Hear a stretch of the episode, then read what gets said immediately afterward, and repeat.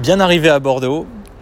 Et là, alors que je suis en Aquitaine, en Nouvelle-Aquitaine, eh bien, je tombe sur Adrien, qui est un breton euh, rencontré il y a 10 ou 11 ans sur un parking, celui du Startup Weekend euh, Bretagne.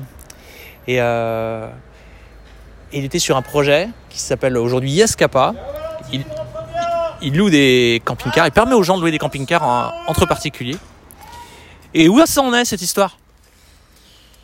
Euh, ça avance bien, donc ça s'est créé euh, au Startup Weekend euh, à Lannion, organisé par Corentin, et petit à petit, au bout d'une dizaine d'années, on arrive à 70 personnes dans la société, et on est un peu présent partout en Europe, et on continue de développer la société petit à petit. 70 personnes, c'est quand même extraordinaire. Donc cet événement, alors c'était organisé avec deux copains, Emeric et Pascal. Et, euh, et donc il y a euh, 10 ou 11 ans, euh, Benoît, rencontré euh, au Panama à l'occasion d'un volontariat international.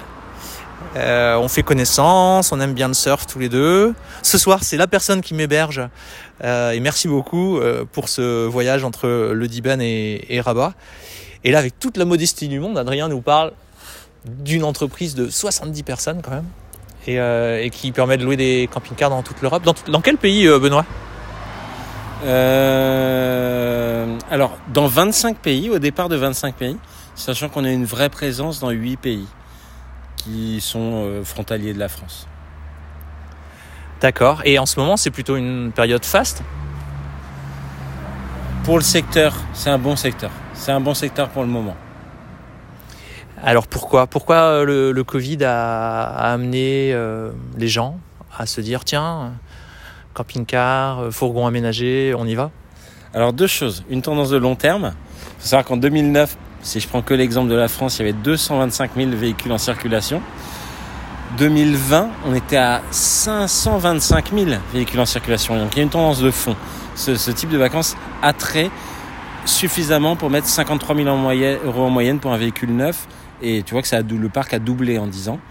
Et après, il y a une tendance court terme, effectivement, Covid, vacances, où on peut disposer de, la même euh, distanciation sociale qu'on aurait depuis chez soi. Ben, en fait, il n'y a que le camping-car. Alors là, en fait, je suis coincé euh, comme un sandwich, euh, comme le jambon d'un sandwich entre deux super patrons. Et Adrien, Adrien, il vient de m'annoncer, c'est-à-dire que d'un côté, il y a le management d'une très belle équipe dynamique dont je viens de voir passer des membres à l'instant. Et c'est possible de vivre depuis une île. Ah oui, oui, oui, je... on s'organise bah, petit à petit avec le, le Covid, le tra- télétravail s'est installé, etc. On a des, euh, les locaux sont basés à Bordeaux. Et euh, on a de plus en plus de personnes. On a des personnes qui sont dans le Pays Basque, on a des personnes qui sont en Bretagne, etc. Et, euh, à titre personnel, je vais m'installer sur l'île d'Oléron.